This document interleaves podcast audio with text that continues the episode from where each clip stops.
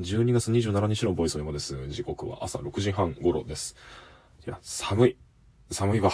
気温0度ぐらいですね。いや、京都はね、この冬初めての雪ってのが昨日の夕方ぐらいから降り始めて、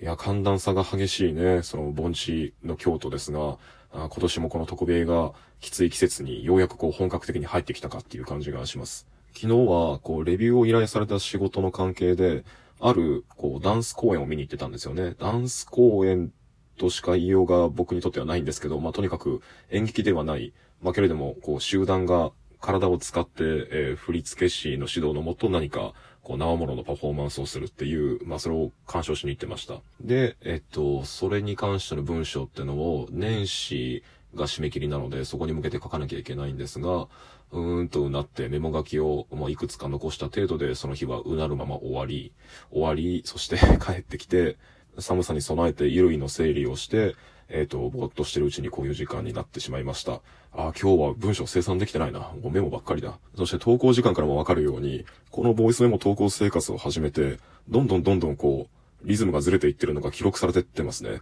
えー、そしてこれは別に日頃からそうなってるわけではなくて、もう明確にこの投稿生活に入ってから、毎日それこそ規則的に30分、1時間ずつ、えっ、と、床に入る時間がずれていっているような気がします。で、これは多分ですが、えっ、と、寝る前に最後に言葉に書きつけるほどではないけれども気になったことっていうのを取るっていうのが、あの、習慣になっているので、で、取ったはいいけど、うん意外と面白いところに着地できたので頭がカッカして結局またパソコンに向かってちょこっと作業してから寝るっていうサイクルが完成してしまったためこうなってると思うんですが、まあ、ともかくこう、人間の生活リズムが変わっていくこと、で、起きる時間帯、寝る時間帯によって喋ることが変わって、でどのように変わっていくかって、っていうことも含めて、このボイスメモが何かのドキュメントになってるんだったら、あの、面白いかもしれませんね。で、さらに、こう、ボイスメモに関して言うと、あの、50以上の投稿を繰り返して一つ分かったのは、この12分っていう尺っていうのは、こう、喋りきれないことにこそ、まあ自分は意味を見出していくべきなのかなと思いました。2、3時間のボイスメモってのを自分のボイスレコーダーでね、えー撮って、で、そこからデータ吸い出して、えーネット上に上げてたっていう時期もあったんですけど、まあ、あの時はなんだろうな、その時気になってることってのを喋り倒してしまって、で、それはそれでこう、明確な形が全て与えられてしまって、後で振り返ることってほとんどないんですよ。対してこのボイスメモの12分っていう時間制限っていうのは、まあ、少なくとも僕にとっては、まあ、これまでの経験を振り返るに、全ての録音がおそらくそうなってるんですけど、思いつきと、その日気になったことかことから話を展開させて、で、最後に3つほどの出口を見つけるんだけど、そのうちの1つ2つしか紹介できずに、残り1つは時間切れ。えーで、時間切れであることがもう残り2分ぐらいの段階でも分かってしまうので、あの、それを諦めて、残り1つ2つの結論に向かうように話を修練させるっていう風になってるんですよね。で、喋り終わった後、自分は残った、こう、選ばれなかった選択肢っていうものの供養に気持ちと、こう、頭が裂かれ、えっ、と、睡眠時間がずれ、えーけれども翌日取るボイスメモに、あの、昨日の話の続きと明示してないものもそうなってるんですけど、あの、前日取ったた録音の中で喋りきれなかったことっていうのを別の話題比喩に託して冒頭を導入して喋り直すってことをやってます。えーけれどもその録音っていうのも最終的にその選び取れなかった選択肢っていうのをまた生むので、この悲願と未練、えーそれの言い換えっていうもののサイクルがおそらく、あの、このボイスメモの収録されてる内容っていうのの、こう、実態になんだと思いますね。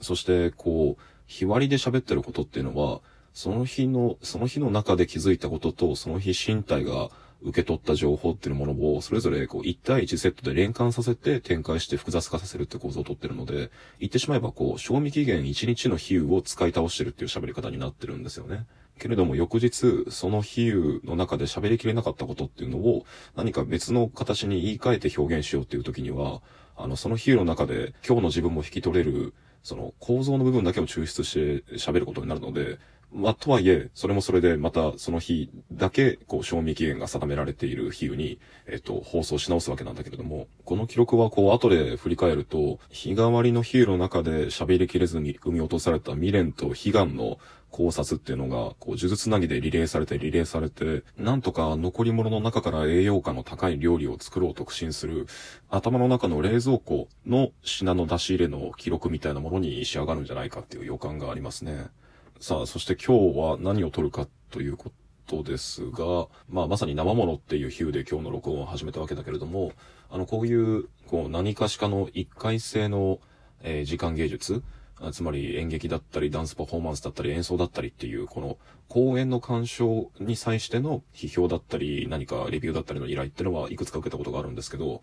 まあ僕の中での鉄則として、こういう仕事っていうのは絶対にその日のうちに文章を書かないようにしてるんですよ。で、これはね、展覧会だとか映画だとか映像だとかっていうのとはまた別で、なんだろうね、その、うん、特に今回のそのパフォーマンスっていうのは言語を使わないものだったんだけれども、あまりにも、えっと、記述のフック、え書き始めのフックだったり、その分析に使う、その観客にもいくつか共有されてるだろうっていう、こう、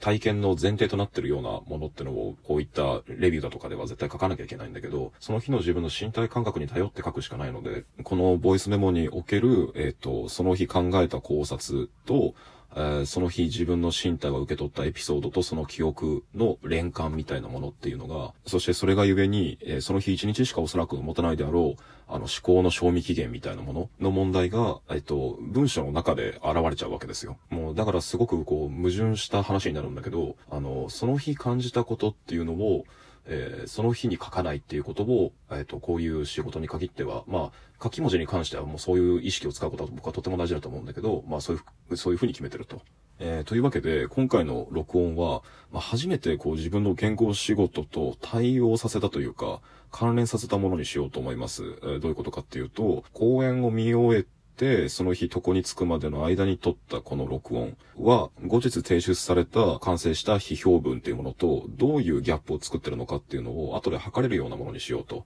えー、ということで今日は鑑賞してきたその講演についての頭の中のメモ書きみたいなものをそのまま喋っておこうと思います。僕が今日見てきた講演は、ヒクトっていう、こう、2019年から結成されて指導した関西のパフォーマンスグループによるもので、で、今回の公演のタイトルはバグっというものでした。黒くて大きい長方形の台座。まあこれが舞台になるわけですが、その上に5つの缶桶ぐらいの大きさの直方体のボックスが配置されていて、で、そこの間を埋めるように赤くて丸いクッションというのが置かれていると。で、その直方、えー、長方形状の、えっ、ー、と、舞台っていうのを挟むように、えっ、と、客席っていうのが2つの群れに分かれて配置されていて向かい合っている。そして、おそらくは袖でしょうね。えっ、ー、と、客席から見て、その長方形台座の、えー、端っこの方にある、えー、スケルトン状の、えボックスみたいなものがあって、で、そこが中から白く、はい、発光していて、で、えっ、と、壁がひどく透明度の低い曇りガラスのような状態になっているんですけど、えおそらくはその中でスモークが焚かれているのかどうなのかわからないけれども、その壁は、その中から出て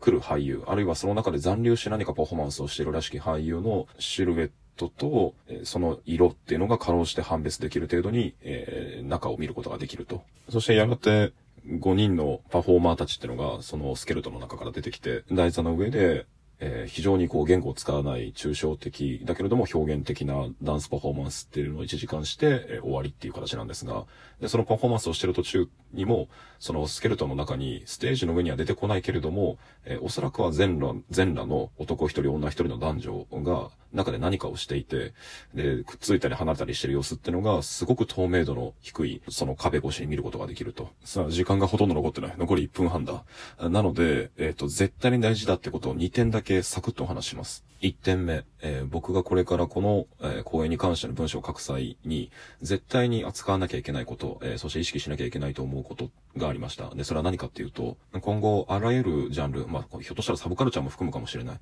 だったり、ハイカルチャーだったり、文化芸術において、え、身体を直接に扱ったパフォーマンスが、